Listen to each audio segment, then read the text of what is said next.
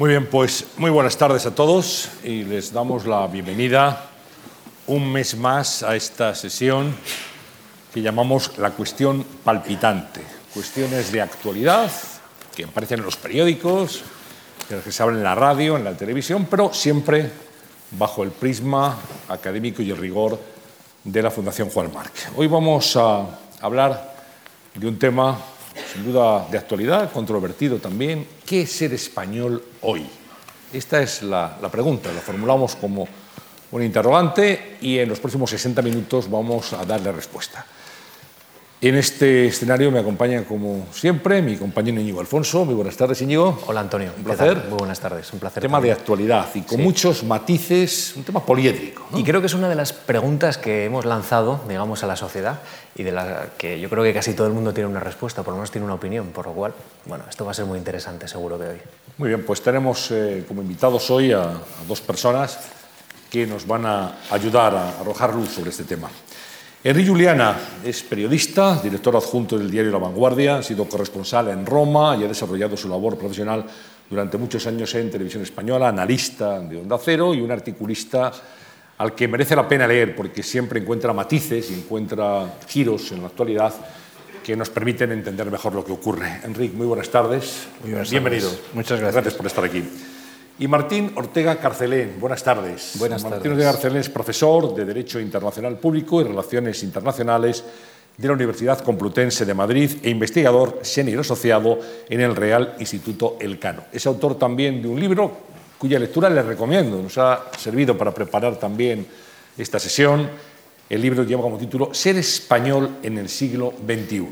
Martín Ortega Carcelén será también hoy pues, eh, una luz que nos intentará arrojar un poquito de, de respuesta acerca de, de, esta cuestión, que vamos a, a, comenzar hablando de si es o no es singular lo que nos ocurre en España. Cuando vemos, por ejemplo, Enrique, en España bueno, se pita el himno en los acontecimientos deportivos, se queman banderas o se protesta la bandera, se ha utilizado español como un insulto en determinadas zonas de, de España, seguramente en el País Vasco.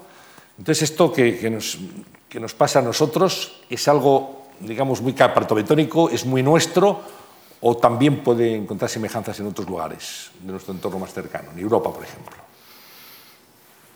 Bueno, en primer lugar, muy, buenas tardes a, a, todos ustedes y muchísimas gracias por la invitación para participar en este debate.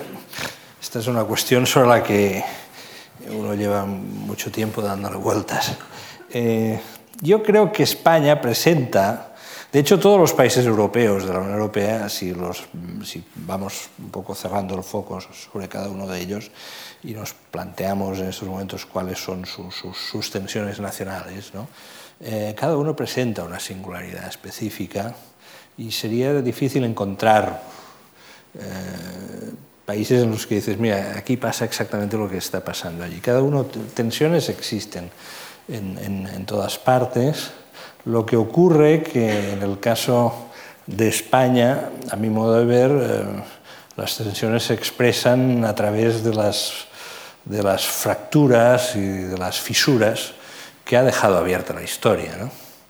Y entonces, eh, pues esto que acabas tú de describir, hay escenas, momentos de tensión que tienen estas expresiones, mm, pero lo cual no quiere decir, a mi modo de ver, que desde un punto de vista estructural hoy eh, España sea un país, y lo que voy a decir puede sorprenderles a algunos de ustedes, yo no veo la unidad de España en riesgo en estos momentos, sinceramente. Ya sé que esto estaría como desmentido por los titulares de, de la prensa y la, las excitaciones ¿no? que hay. Yo en estos momentos no, en estos momentos no la veo en riesgo en un sentido literal de la palabra. Lo que sí creo que hay una hay unas tensiones muy, muy, importantes, hay asuntos estructurales que no están, que quedan, no es que fuera, es decir, está mal resuelto, no, que fueron provisionalmente resueltos en la transición, porque la transición necesariamente te, tuvo un carácter provisional, se le exigen demasiadas cosas ahora retrospectivamente a la, a la transición, pero no la veo en riesgo, de verdad. Luego, si cabe la posibilidad, intentaré desarrollarlo. Por supuesto. Martín Ortega ¿somos muy singulares aquí o, o encontramos similitudes? Tendemos a pensar que somos únicos, pero no es verdad, porque en todos los países europeos se observan problemas de identidad. Eh, por ejemplo, en el Reino Unido hay dos cuestiones existenciales que se refieren al propio Estado del Reino Unido que han decidido resolver a través de dos referéndums en el último año prácticamente. Por tanto, la identidad británica está en juego.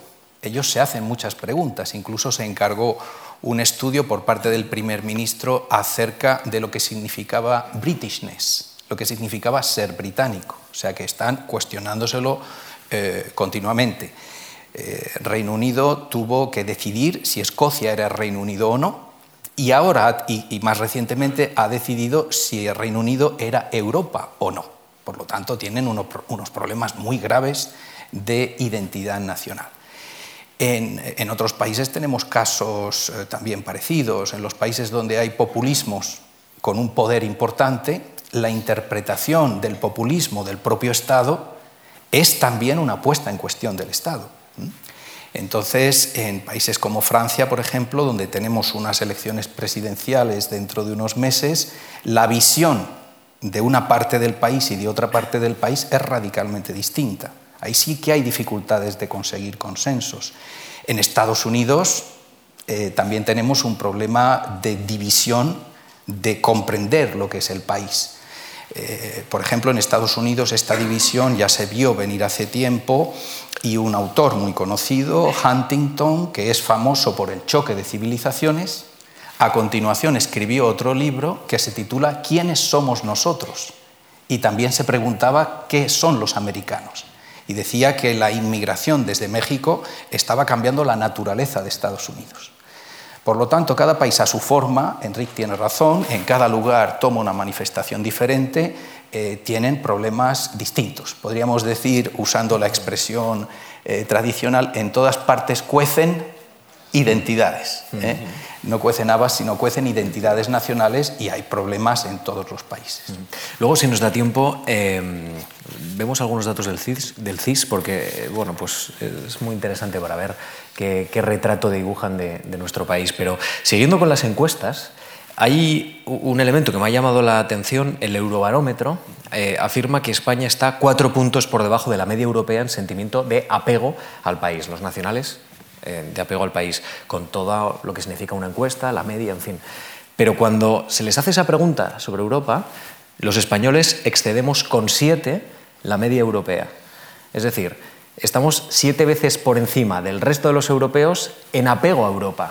¿Cómo es posible que sintamos más lejanía de España y más apego con Europa? Esos datos son muy interesantes, porque si los españoles por media general nos sentimos por debajo de la media europea, tenemos que tener en cuenta que los países que más se sienten de su nacionalidad son países pequeños y homogéneos.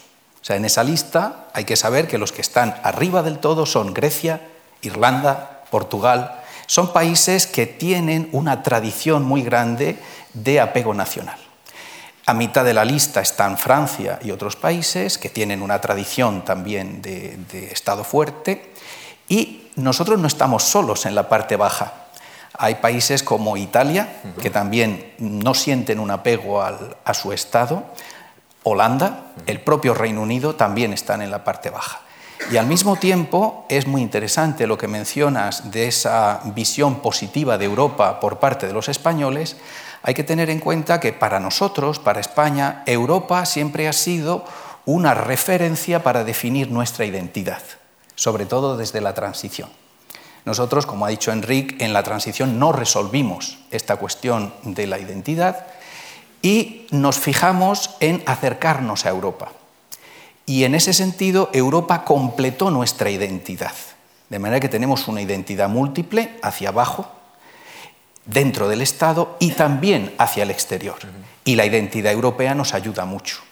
Hay países como Alemania que también teniendo problemas históricos graves, que en su caso venían de la Segunda Guerra Mundial, en nuestro caso venían del franquismo, han encontrado en el apego a Europa y en esa eh, fijación al proyecto europeo una forma complementaria de ser alemán Y a nosotros nos pasa igual. Somos españoles que además nos sentimos muy europeos.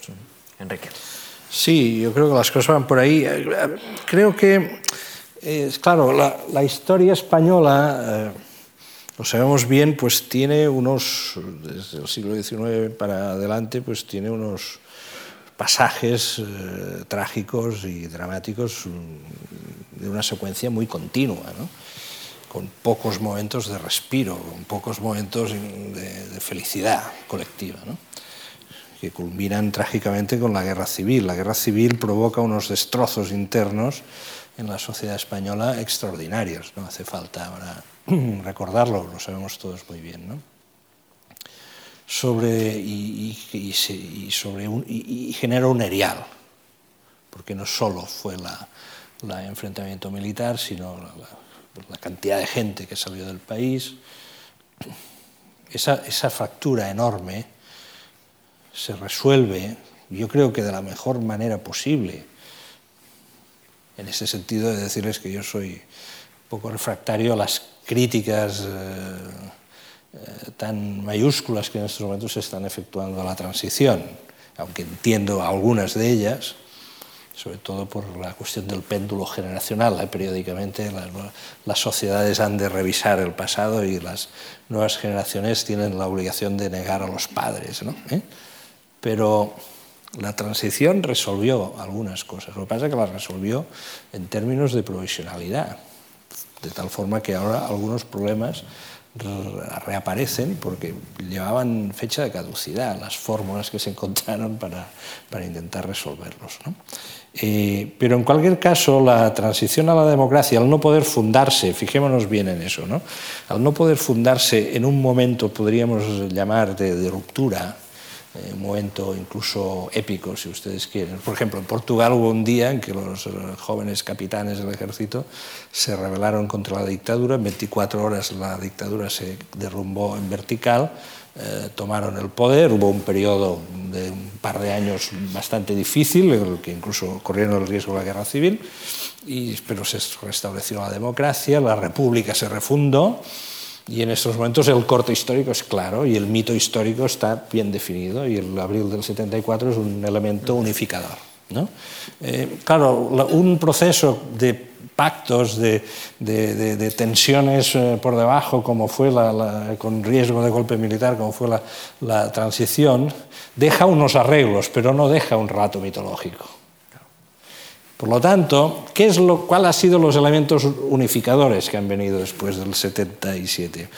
Pues yo creo que básicamente dos que están perfectamente entrelazados, que es, por un lado, la sensación colectiva de que el país podía autoarreglarse, autorrepararse. Y eso hemos vivido unos años que han sido espléndidos en ese sentido. Y yo pienso que uno de los problemas graves de la crisis económica que empieza en 2007-2008 es que esa perspectiva optimista de la sociedad española, que es una sociedad que se percibe como capaz de autorreparar su propia historia, se estropea. Tiene una avería muy fuerte y aún no sabemos si esta avería está, uh, resuelta. Y esto queda asociado a partir del 86 con el ingreso en las comunidades europeas. Y por lo tanto, Europa aparece como era ya el horizonte deseado por, por la mayoría de la, de, la, población, sobre todo por las generaciones jóvenes del 77. Por lo tanto, la tasa de identificación con, con Europa es muy elevada y además ello queda reforzado por otro factor, que es que la balanza material de beneficios-perjuicios hasta la fecha pues, ha sido claramente beneficiosa. ¿no? Ahora, ¿qué nos encontramos ahora? Fijémonos bien, nos encontramos con dos factores preocupantes. Uno, que es que esta autopercepción positiva de la sociedad, es decir, bueno, por fin España, después de haber vivido décadas trágicas, dramáticas, es capaz de autorrepararse, capaz de encontrar, de sellar acuerdos hay un momento que esto parece que se estropea, que el país vuelve a ir mal. Y luego este horizonte optimista proyectado en la, pantalla, europea también empieza a tener dificultades porque algo que nosotros no preveíamos está pasando en la pantalla europea, que parece que se está estropeando. Y eso pienso que define en buena medida las incertidumbres y bastantes de las angustias del momento actual en España.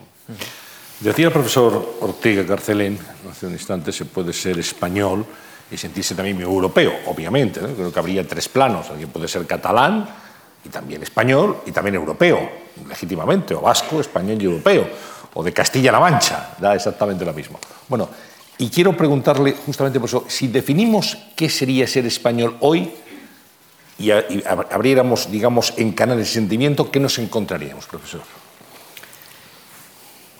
Ser español hoy es compartir un proyecto común apasionante. Proyecto que dura ya cinco siglos con sus altos y sus bajos, con sus problemas, con sus etapas brillantes y sus etapas menos brillantes o sus etapas oscuras. Entonces, eh, básicamente yo creo que ser español es compartir, compartir y transformar un Estado que es de los primeros del mundo y seguir trabajando para transformar el Estado. Así es como yo lo veo. En ese sentido, yo creo que ser español lo debemos interpretar en un sentido histórico. Es decir, nosotros hemos hecho grandes cosas y tenemos que pensar que juntos podemos seguir haciendo más cosas. Por ejemplo, si nosotros eh, miramos solo 50 años atrás, que son muy pocos, nos situamos en 1967 y teníamos un país atrasado, un país bajo una dictadura, un país lejos de Europa, sin infraestructuras, sin cultura. Y 50 años después estamos viviendo en uno de los mejores países del mundo según todos los rankings y todos los criterios. Algo habremos hecho bien. Tenemos una sociedad moderna, tenemos una integración en la globalización, formamos parte de Europa, eh, la economía funciona con sus problemas, pero funciona y somos referencia en muchas cosas. A España se le admira en el mundo eh, por muchas razones. En este sentido, eh, aquí yo creo que esta cuestión, Antonio, está muy relacionada con lo que decía Enrique sobre la interpretación del relato reciente. Y aquí yo siento discrepar un poco con la lectura que hace Enrique. Porque para interpretar lo que es ser español hoy es fundamental comprender bien la transición y lo que pasó después de la transición. Y después su pregunta es muy pertinente, porque Enrique ha hecho una pregunta que es eh, un poco como el comienzo de la novela de Vargas Llosa. ¿Cuándo se fastidió el Perú? Tenemos que saber cuándo, es lo que decía él, y ahora nosotros nos preguntamos cuándo se ha puesto en cuestión, cuándo se ha estropeado, que es la palabra que él ha usado, este proyecto común. Em, yo creo que eh, la etapa de la transición da lugar a una etapa de entendimiento entre los diversos territorios de España y entre las diversas fuerzas políticas que es admirable. Es una etapa, eh, una etapa en la que crecimos económicamente, en que se hicieron muchas cosas. Y aquí hay que recordar que en los 23 años que duró el gobierno de Pujol, eh, las fuerzas vivas en Cataluña que apoyaban esos gobiernos mayoritarios en Cataluña trabajaron para construir el proyecto nacional español. Durante muchos años, Cataluña eh, vivía a través de una eh, de un reforzamiento de España y al mismo tiempo buscando los intereses catalanes. yo creo que eso ocurrió durante décadas. Y llegamos incluso a 2010 y 2012 con los dos tripartitos que fueron muy complicados, pero que también se implicaron en la gobernabilidad de España. Pujol participó en los gobiernos de España o ayudó a la investidura tanto de Felipe González como de Aznar. Pactó con unos gobiernos y con otros. Por lo tanto, esa etapa, en mi opinión, es una etapa que debemos poner en el haber, no en el debe. Es una etapa en la que estábamos elaborando un proyecto común de país que fue bastante exitoso. Y entonces, ¿cuándo vino la quiebra, en mi opinión? Bueno, España, lógicamente, como Estado ha tenido problemas graves. En primer lugar, Enrique lo ha señalado, era el problema de la resistencia a la transición, lo que llamábamos el búnker en su momento, el golpe de Estado. Fue todo un momento en el que hubo que resolver una inercia terrible que había. Después hemos tenido el terrorismo en el País Vasco, que también ha sido una amenaza para el Estado en su conjunto. Y después hemos tenido el soberanismo catalán.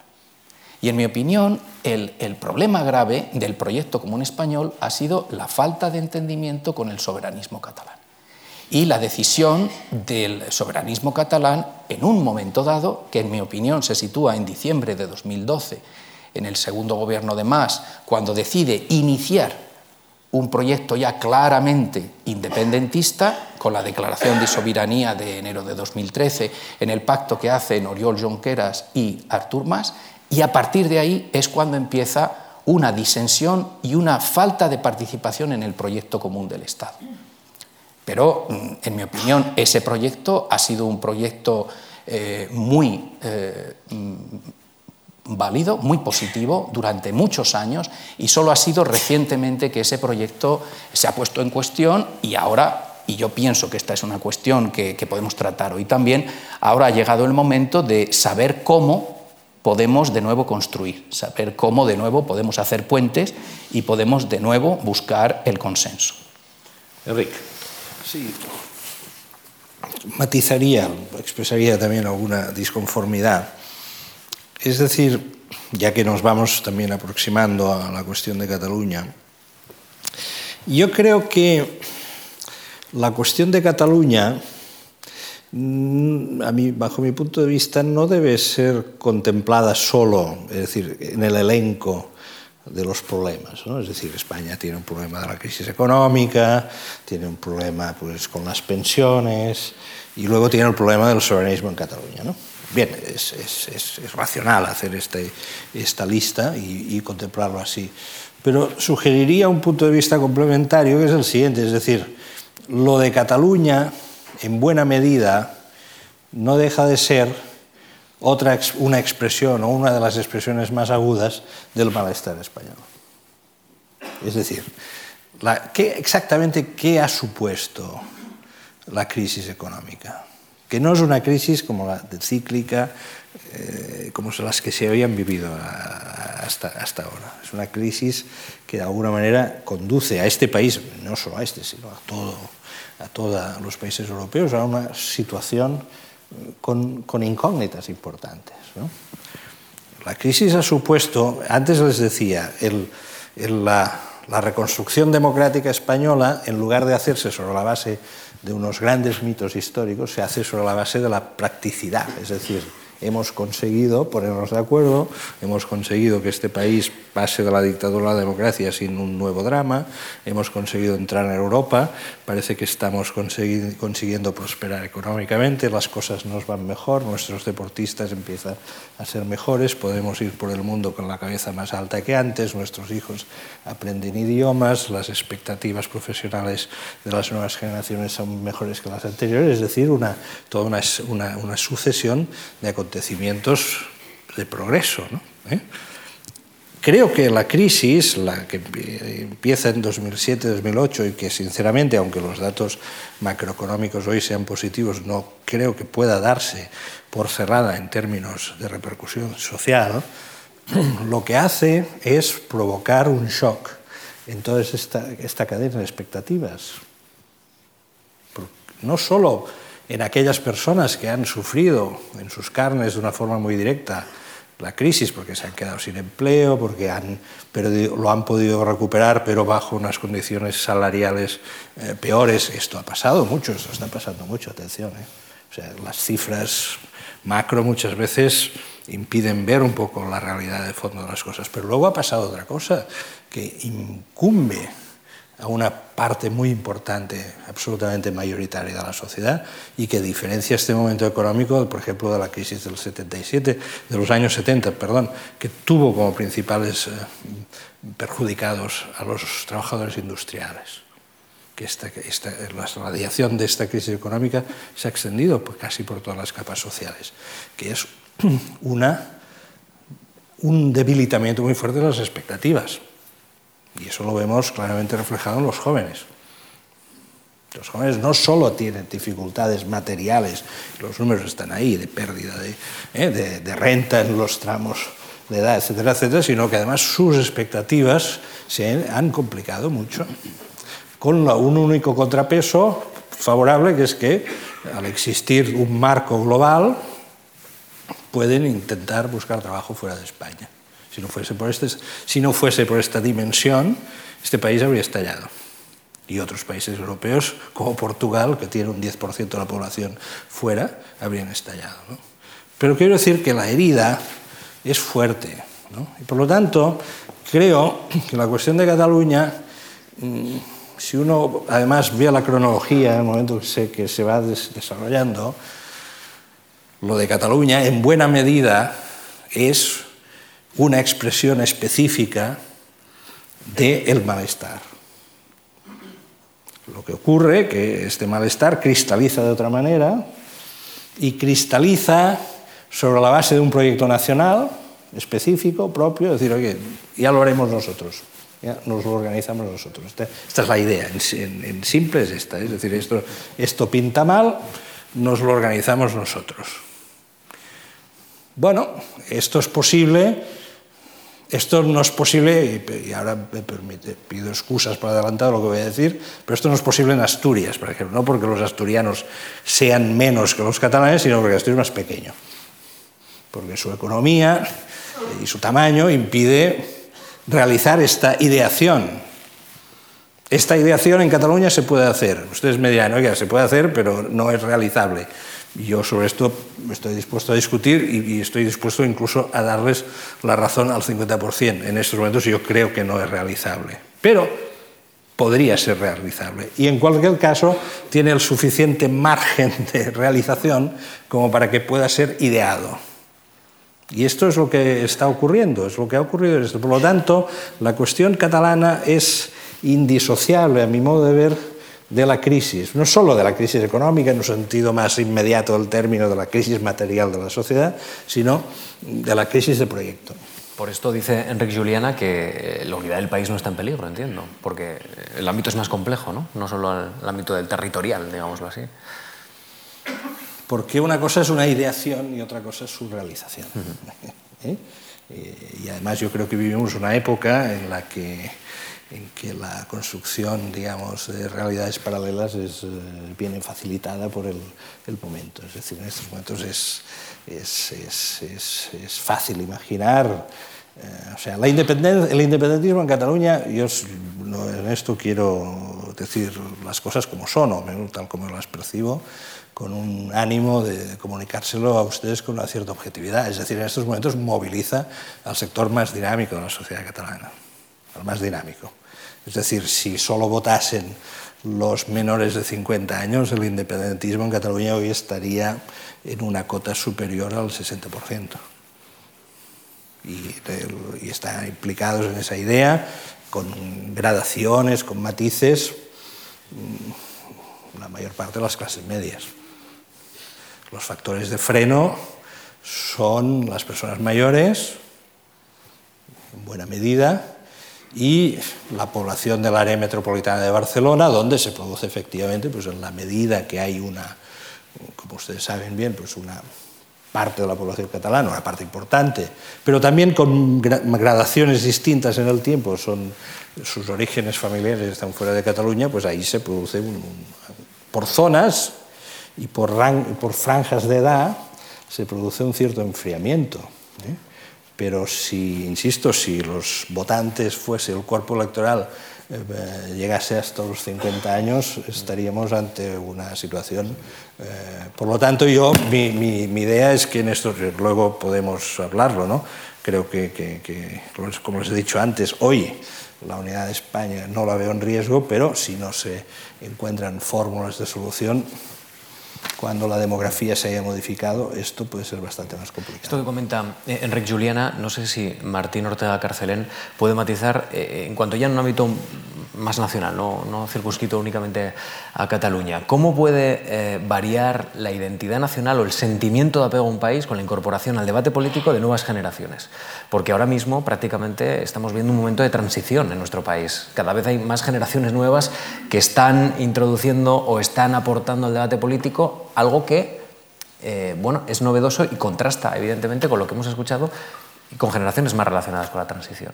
Eh, ¿Qué evolución puede tener este asunto en nuestro país? Los jóvenes eh, se mueven en un mundo globalizado con culturas muy mezcladas, híbridas, y se habla de la iniciación de un mundo postnacional, eh, un mundo donde los jóvenes o bien están apegados a un proyecto nacional eh, muy idealista y por lo tanto es un proyecto nacional simplista, y ahí estarían los populismos, por ejemplo, y en Europa tienen más peso que en España, esos populismos nacionalistas, excluyentes, xenófobos, o bien eh, son jóvenes sin una identidad marcada o con una identidad transnacional, jóvenes que se mueven más en movimientos transnacionales y con intereses diferentes. Y ahí es donde se habla de una realidad posnacional, de una realidad donde la cultura nacional ya no tiene tanta importancia. Frente a todo esto, yo creo que en España está pendiente la realización de un trabajo serio de construcción estatal y de explicación de lo que significa ese proyecto español. En eh, estos últimos años, en esta última etapa, el debate ha estado polarizado por Cataluña. Sin embargo, el proyecto español es mucho más amplio, ¿eh? como de alguna manera sugería tu pregunta. El proyecto español eh, implica también mm, otros territorios, otros intereses, otras fuerzas políticas y para todos ellos es importante desde el gobierno y desde los sucesivos gobiernos hacer un trabajo serio de explicación de lo que supone esa construcción estatal. Eh, y ahí hay muchas cosas pendientes que hacer. Está el tema de la educación, está el tema de conocer que somos una potencia cultural en el mundo, está la cuestión de la asignatura que se ha intentado varias veces en secundaria para explicar lo que significa el Estado de Derecho, los derechos humanos, la Unión Europea, nuestro sistema político. En fin, hay muchas cosas que hacer. Pero para hacer para hacer toda esa nueva construcción estatal hace falta una lealtad y hace falta que todas las fuerzas, sean del signo que sean, quieran participar de alguna manera en un proyecto de futuro. Eh, lo que se llamaba en Alemania una voluntad de constitución. Y eso quiere decir que si hay fuerzas políticas, entre los jóvenes, por ejemplo, que son rompedoras y que no quieren aceptar el sistema o que no quieren reformar el sistema, sino cambiarlo y transformarlo de manera incluso mm, absoluta, entonces, claro, no estamos jugando con las mismas reglas y ahí es muy difícil hacer ninguna construcción estatal. Si hay un territorio del Estado que, como se ha dicho ahora, frente a unos problemas económicos y, como ha dicho Enrique, frente al malestar, lo que viene a decir es yo me voy. Es decir, si hay una parte del Estado que por eh, causa de la crisis económica dice, bueno, yo corto lo que ha sido una relación no solo de siglos, sino de los últimos 30 años, y yo me voy por mi cuenta porque voy a estar mejor siendo un país más pequeño y el resto de España ya no me interesa, pues entonces tampoco se puede jugar, porque ahí no hay negociación ninguna. ¿no? Eh, y, entonces eh, ese, proyecto, esa necesidad de construcción estatal yo creo que sigue existiendo. Y yo creo que es posible en todas partes, ¿eh? porque hay que tener en cuenta que muchas veces el, discurso independentista es un discurso en Cataluña, es un discurso muy bien hecho y muy espectacular y, muy, y muy llamativo, muy colorido. ¿no? Eh, sin embargo, a la hora de la verdad, si se miran bien los datos, en Cataluña existe también una gran parte de la población que quiere formar parte de ese proyecto. Y muchas veces la dimensión exacta de la parte que quiere irse y la parte que quiere seguir participando en el proyecto, como ha sido en la historia, porque en Cataluña ha habido eh, políticos importantes de todos los partidos que han participado en el gobierno de España, ha habido artistas que han querido eh, ser españoles, además de catalanes españoles y europeos, eh, ha habido figuras de todo tipo que han querido participar en ese proyecto común, pues entonces lo que ocurre con ese discurso independentista es que reduce la verdadera dimensión de esa otra Cataluña que, lo que quiere es participar en un proyecto común y que también es europeísta. Porque hay que darse cuenta que muchas veces el independentismo eh, de alguna manera dice que es europeísta y utiliza esa retórica, pero al final cuando les preguntas, oye, cuidado porque si Cataluña deja ser parte de España, dejará también ser parte de Europa. Y entonces dicen, bueno, me da igual, yo lo que quiero es este proyecto absolutamente romántico y entonces son antieuropeístas también. Entonces, eh, esa interpretación, por ejemplo, de la población que decía Enrique, yo creo, sinceramente, que no es del todo correcta. La población eh, catalana en la actualidad es cierto que hay unos sesgos por edad, unos sesgos por territorio, pero repetidamente las encuestas que realiza el Centro de Estudios de Opinión de la Generalitat indican que hay más proporción de catalanes que están en contra de la independencia que a favor. Igualmente, los estudios de la Generalitat demuestran que la lengua española, el castellano, es más usado en Cataluña que el catalán. No, pero es así, Enrique. Sí, pero esto es, así. Es decir, entonces, esa idea de que eh, a través de su sistema de educación, a través de esa idea que Pujol llamaba Fer País, a través de esa idea de la, de la, lengua vehicular, etcétera, etcétera, se han hecho grandes esfuerzos a lo largo del tiempo y resulta que el castellano sigue siendo más usado en Cataluña que el catalán. Todo eso va asociado a una gran parte de Cataluña que, repito, quiere seguir participando en el proyecto y no hay que exagerar la otra parte de Cataluña que...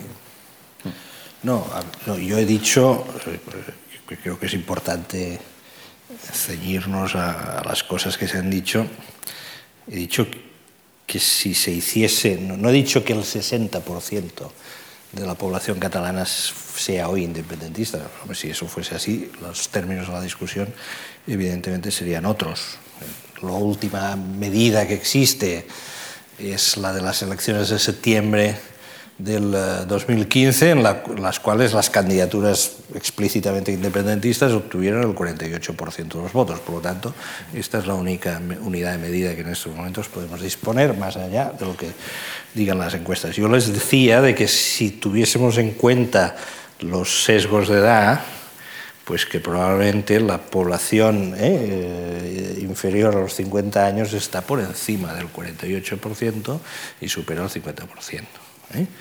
Lo cual me parece un dato significativo en cuanto a lo que les decía de que el soberanismo en estos momentos implica, a mi modo de ver, a los sectores más dinámicos de la sociedad, lo cual no quiere decir que sea mayoría y tampoco quiere decir de que vaya a serlo en los próximos cinco años. Yo sobre esto tengo enormes dudas que ya les he manifestado al, principio. Ahora bien, en respecto a lo que decía el profesor, eh, la cuestión, eh, si lo he entendido bien, es decir, él nos plantea lo siguiente, es decir, hay que acometer un proyecto de reconstrucción nacional del ideario estatal, sí, del ideario estatal español, que de nuevo la sociedad se vuelva a sentir eh, implicada en él, que recupere eh, ilusiones, que recupere la idea de un proyecto común. ¿no? Bien. Y ha señalado las zonas, digamos, de ruptura, que serían dos, el sector de la población que opta hoy y que ha votado por, por eh, un nuevo partido político que se llama Podemos, que se sitúa en línea de ruptura en su programa, más los eh, soberanistas catalanes. Hoy ha habido en Madrid un, el juicio, empezado el juicio al diputado Francesc Coms, y allí había representantes de distintos eh, partidos políticos, ¿no? Que, básicamente estaban los soberanistas catalanes, los convergentes, la Esquerra Republicana, estaba eh, Podemos, estaban algunos valencianos, el Partido Nacionalista Vasco y otros diputados vascos. En total, si vemos los que estaban allí, en esa fotografía de esta mañana, estaba el 30%, el 30 del voto en las últimas elecciones legislativas y aproximadamente más o menos el 30% del Parlamento español. ¿eh? Entonces, yo, sinceramente, lo que creo es lo siguiente, es decir, yo entiendo perfectamente y, no tengo por qué estar en, en, contra de una idea de reconstrucción ¿eh? del proyecto español. Ahora, lo que sí les quiero decir es que no se puede acometer esa reconstrucción contra el 30%. Contra el 30%. Y a mí, y no lo digo por lo que usted ha afirmado, sino por otros discursos que oigo a veces, me da la sensación de que, y esto forma parte de la tradición de este país, que muchas veces que este país cuando ha estado en dificultades, la mejor manera, y esto no es propio de nuestro, ¿eh? pero es organizarse en contra de alguien. ¿no? Identificar al enemigo, es decir, y eso cuando no, en la medida que no nos puede coagular otros factores, nos coagula el, el, el adversario interior. Entonces, Claro, es que organizar, intentar organizar un proyecto de reconstrucción estatal contra el 30% del voto, teniendo en cuenta que además en ese 30% del voto hay una parte importante, sustantiva, del voto de las nuevas generaciones, yo esto lo veo problemático. Entonces, ¿eh? si, si, si, me permiten, la pregunta, se la hago a las dos, la pregunta sería, ¿qué habría que hacer en este momento? ¿Cuáles serían los pasos a dar para intentar reconducir la situación? Hablaba antes eh, de Juliana de fórmulas de solución. ¿no? Bueno, ¿cuáles son los juicios? Si hubiera que enumerar, ¿qué habría que hacer desde el Estado para conseguir encarrilar la situación de Cataluña? Se lo preguntar al profesor. Si me permite, recojo el hilo de lo que, en lo que estábamos, porque pienso que es, que es que la crisis, malestar juvenil y cuestión de Cataluña están, están sí, muy sí, entrelazados. ¿no? Soluciones. soluciones. Mire, yo en primer lugar, yo creo que España y otros países del sur de Europa deben plantearse la cuestión de los jóvenes. Esto es complicado. Una varita mágica no existe, porque es como aquello de la manta. Si tapas la cabeza, descubres los pies y si descubres los y si tapas los pies la, la, cabeza. Es decir tratar mejor a los jóvenes puede decir no tratar también a los mayores y esto es un problema y ahí están las escalas demográficas que en estos momentos atención son claramente favorables a los mayores. Los mayores mandan en estos momentos. Mandan incluso más en términos demográficos que no en el 77 y eso puede ser problemático en el futuro. Yo, cuestión de los jóvenes. Cuestión mm, catalana. Bueno, yo creo que la transición lo que hizo fue resolver algunos problemas muy urgentes del momento, encauzar para el futuro algunos más, establecer puntos suspensivos. Bueno, yo creo que hay que, que, hay que ir a la Constitución. ¿no? Es decir, a mi modo de ver, la cuestión de Cataluña no se trata de convencer a los independentistas. Los independentistas, en buena medida, eh, seguirán siendo independentistas en los próximos 10 o 15 años. O sea, la cuestión eh, no es esa. Este forma para, hay que mantener este debate en el marco, en el ámbito de la civilidad democrática y procurar que no salga de ahí. ¿no? Lo que hay que hacer es, pienso, establecer un una complicidad mayor con el conjunto de la sociedad catalana, que en buena medida, y esto también se lo quiero subrayar, o sea, Cataluña no es el País Vasco. O sea, no, solo porque, no ha habido, ni hay, ni habrá terrorismo, sino porque las fisuras, las líneas de división, que existen en estos momentos, porque hay discusiones, hay posiciones diferentes, no tienen el mismo carácter que tuvieron allí. O sea, no hay en estos momentos dos Cataluñas, una que esté rotundamente instalada en una posición y otra que esté rotunda. Hay muchas zonas intermedias y las zonas intermedias son las que deciden.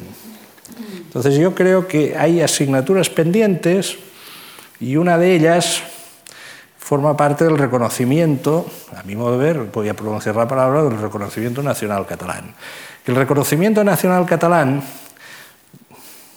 no pasa por el reconocimiento del derecho de autodeterminación, que es algo que la Constitución española no prevé, pero sí que puede pasar por el desarrollo del artículo 2 de la Constitución, que establece que España está constituida por nacionalidades y regiones. Esto lo dice el artículo 2, esto quedó aprobado en el 78.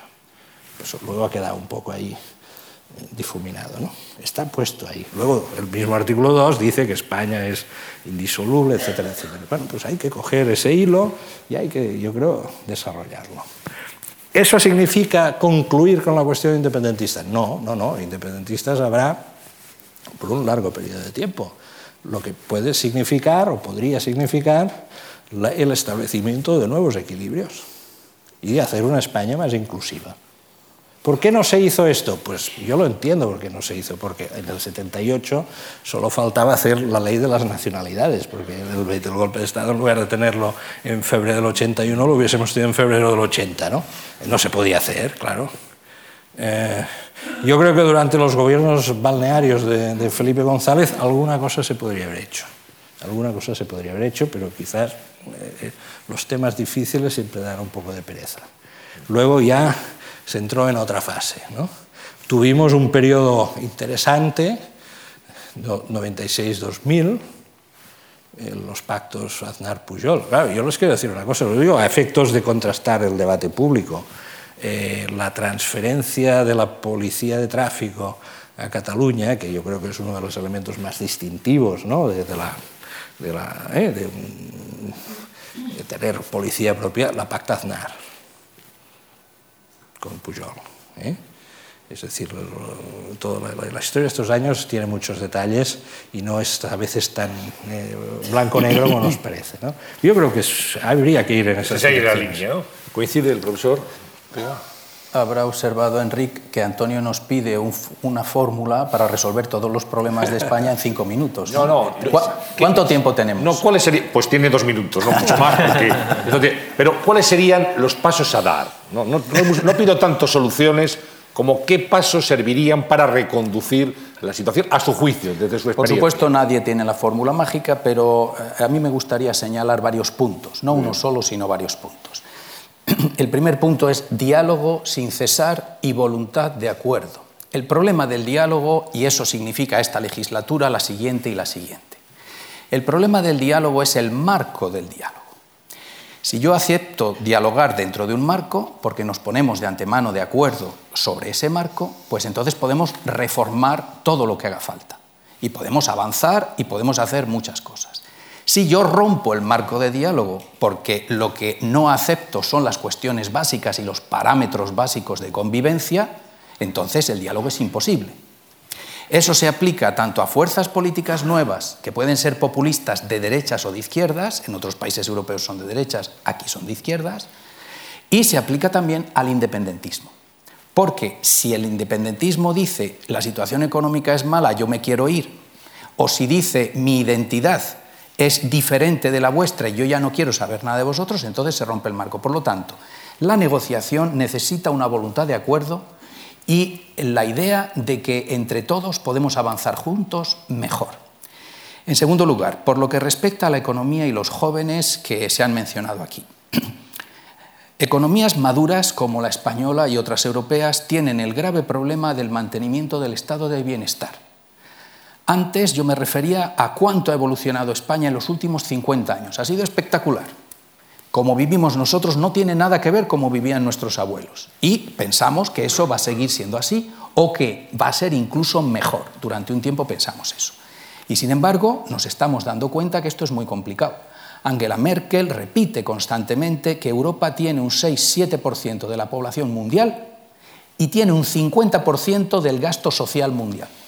Es decir, nosotros hemos montado un estado del bienestar que debemos mantener y estamos orgullosos de él, pero debemos ser conscientes de que esta operación es complicada. En tercer lugar, España no se acaba en nuestras fronteras. En ese proyecto de Estado tenemos que ser conscientes y explicarle a la gente que no basta con ser uno de los primeros estados del mundo, que lo somos, sino que hace falta explicarlo y seguir trabajando para ello. Porque el hecho de que Europa haya funcionado y el mundo haya funcionado últimamente ha sido porque hemos trabajado todos para ello y también España. Por lo tanto, España tiene una tarea internacional también. Y eso es una fuerza movilizadora. Y aquí, por ejemplo, vuelvo a una gran figura del nacionalismo catalán, que es eh, Enric Prat de la Riba, que llamó la atención sobre la dimensión de los estados. España tiene la dimensión adecuada, la memoria histórica adecuada, la posición adecuada para hacer una contribución a Europa, a la estabilidad de Europa que hace falta y a la estabilidad mundial. Y Enric Prat de la Riba decía, hoy en día aunque yo soy nacionalista, las nacionalidades se deben introducir en estados compuestos. Esa es la palabra que usó Prat de la Riva. Porque dijo, porque yo puedo mantener mi personalidad participando en un proyecto histórico más amplio y que va a tener una repercusión en el mundo. Porque si los estados compuestos se dividieran, decía Enrique Prat de la Riva, Europa tendría 40, 50, 60 países y ninguno podría hacer nada.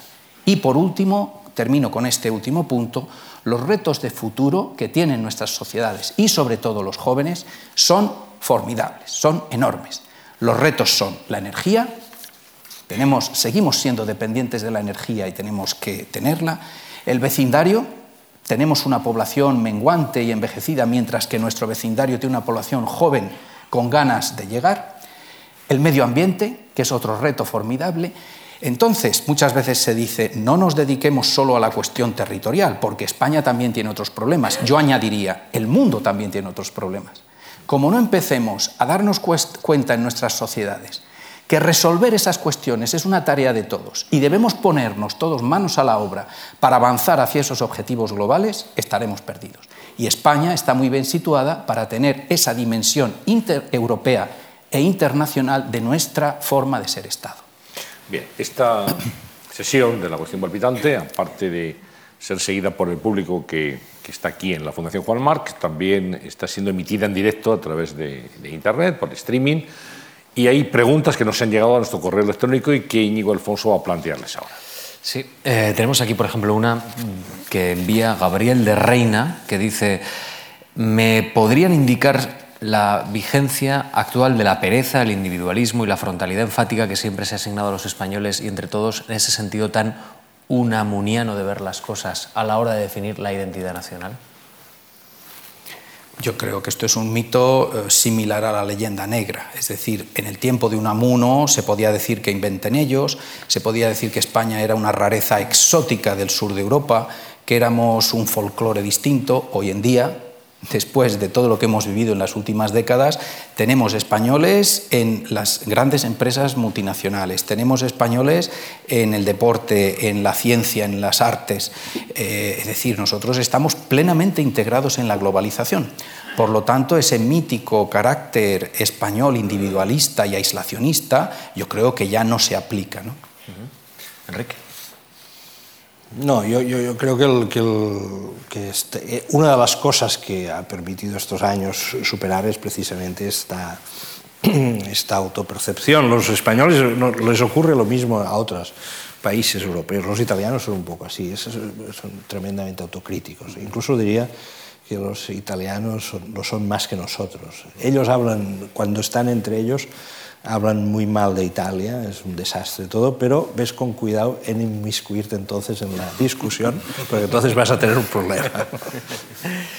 Luisa Salvador, que nos escribe desde las Islas Baleares, nos recuerda que hay un informe del Real Instituto Elcano, que hace muy, muy, muy pocas fechas leíamos en prensa, y que plantea varias ideas útiles para esta sesión. Dice, por ejemplo, eh, este informe que, se titula Leo España, la excepción europea, la débil identidad nacional provoca que no suframos en España partidos xenófobos, antieuropeos y populistas como el resto de países europeos.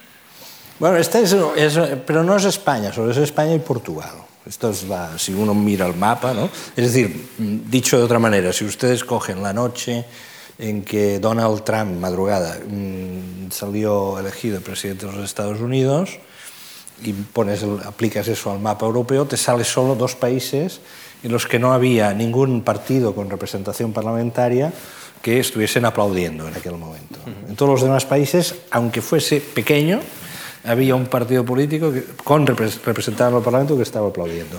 Menos en España y, y, y, en Portugal. En España todo el mundo habría votado, bueno, todo el mundo quizá no, pero el 90% habría votado a Hillary Clinton. ¿Por qué es así? Bueno, yo creo que en primer lugar porque eh, los países que sufrieron las dictaduras, eh, el, populismo virado a la derecha es complicado que cuaje, no, no, lo cual no quiere decir que no pueda pasar en tiempos venideros según cómo evolucionasen las cosas. Es difícil, es difícil. En el caso de Grecia hay un partido de extrema derecha, pero es que la situación social de Grecia es de unos niveles de, de pauperación muy elevados. Y en el caso italiano, fijémonos bien que la fuerza populista, hay otra que está situada en, los, en los, parámetros eh, europeos de derecha, pero la, la, el movimiento cinco estrellas de este hombre Grillo, oscila, no, no, no, se acaba de definir, no está muy bien, no, no está caracterizado, muy caracterizado ideológicamente. ¿no?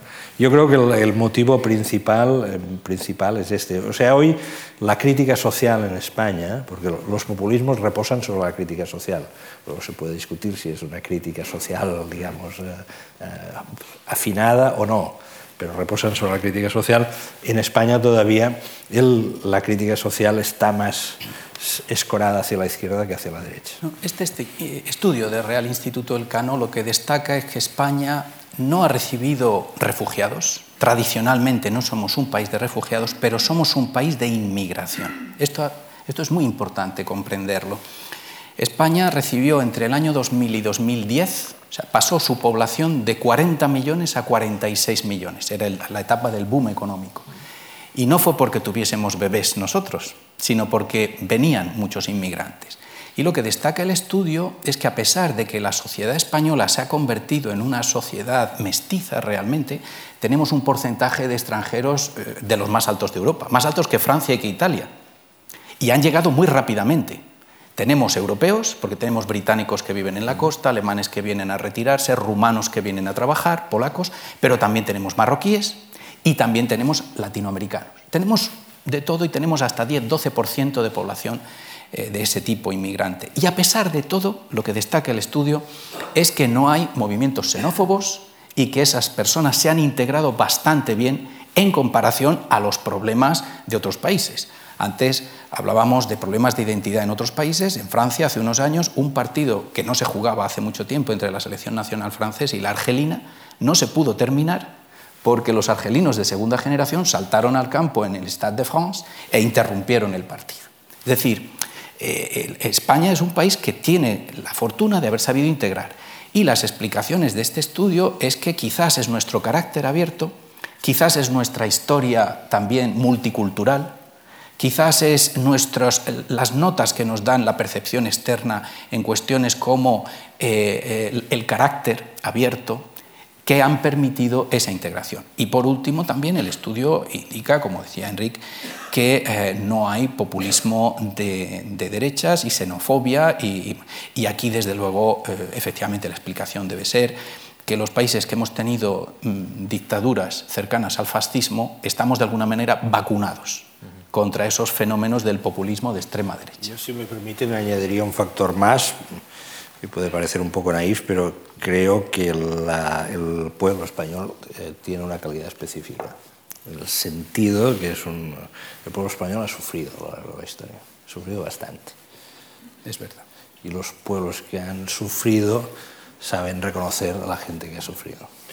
Bien, eh, como último apunte, desde luego esto daría, esta sesión daría para, para, estar mucho tiempo hablando, pero me gustaría hablar de algo que es eh, muy genuino, muy español en este caso, que es el idioma. Es un factor que seguramente nos, nos define y, y, marca diferencias con respecto a otros países. He hablado aquí de Italia o de Alemania, pero bueno, el español es un idioma que habla más de 500 millones de, personas en todo el mundo. ¿no? Eh, ¿Cómo contribuye el idioma a la formación de ese sentido de ser español, profesor?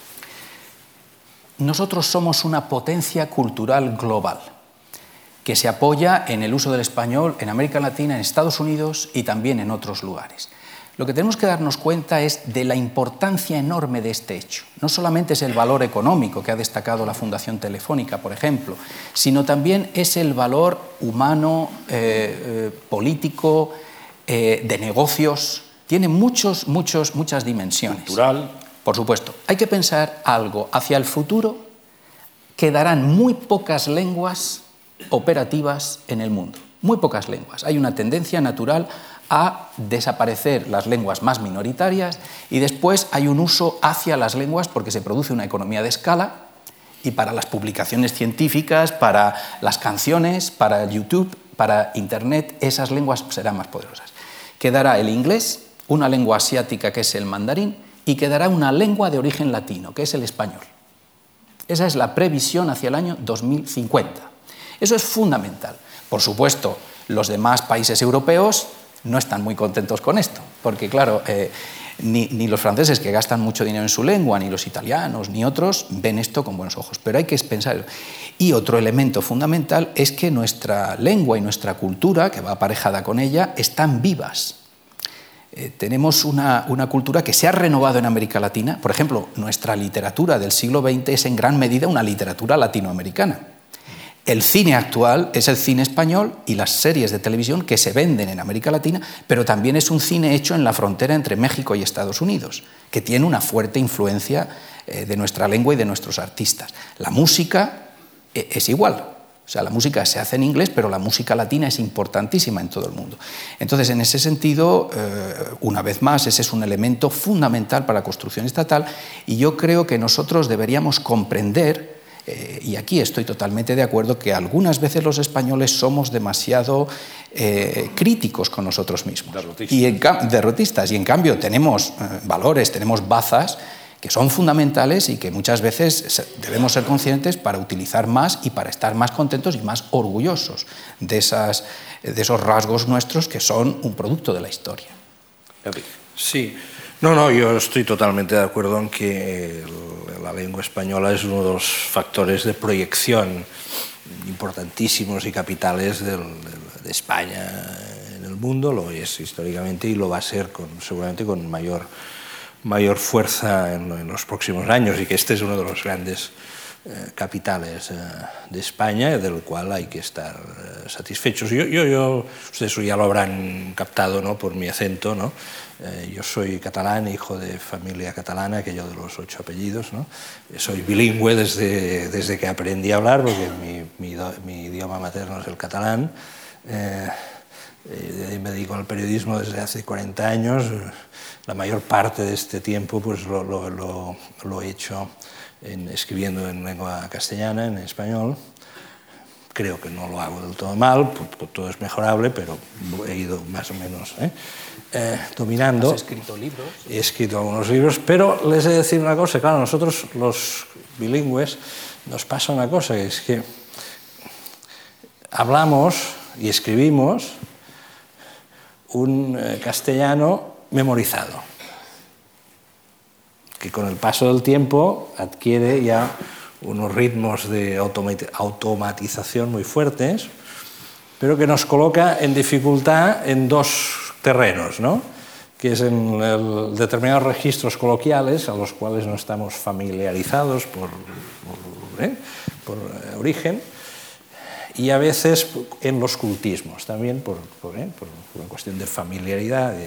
Por lo tanto, hacemos como un, eh, ¿cómo les diría? un castellano muy, muy estandarizado y si lo hacemos bien, incluso con una cierta pulcritud en el estándar. ¿no? Es, un, es, una variante, ¿eh? atención, ¿eh? yo creo que el castellano de, de, Barcelona, escrito por los catalanes, es una variante que debería ser considerada. Eh, pero yo les he de decir, a su vez, que que yo disfruto con la lengua castellana, así que a mí, a mí me gusta escribir en castellano, es una lengua muy potente, con un registro extraordinario, y a mí me gusta, o sea, no, no, no. Eh, sobre esto, o sea, si a mí me no me lo han preguntado, pues ya me lo preguntan.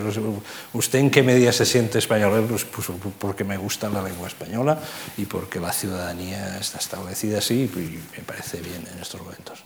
Ahora, eh, la cuestión que se nos plantea a nosotros, y además el profesor Ortega acaba de dar una clave, ¿no? creo que en términos un poco darwinistas, en mi opinión, ¿eh? que dice, bueno, dentro de, dentro de 30 años esto se habrá simplificado bastante, ¿no? Es lo no, que no, dicen no. los expertos. Probablemente, es lo que dicen no, no, las no, publicaciones y los estudios. Probablemente tiene usted razón, no, no, se la, no se la niego. Pero claro, fíjese que esto pero no incluyen al catalán, ¿eh? Claro, no, no. No, no. El catalán lo defenderemos no, no, siempre. Por supuesto. ¿Eh?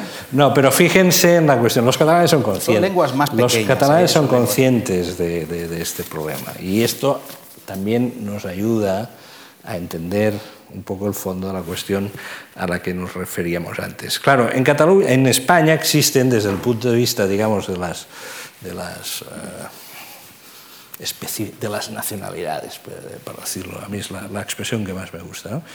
Mm, son muy distintas, ¿no? porque el, la, la, lengua gallega, muy utilizada por la población, se ha acabado convirtiendo en un estándar muy utilizado, prácticamente, que lo vemos en el telediario sin subtítulos, mm. porque es muy fácil de entender.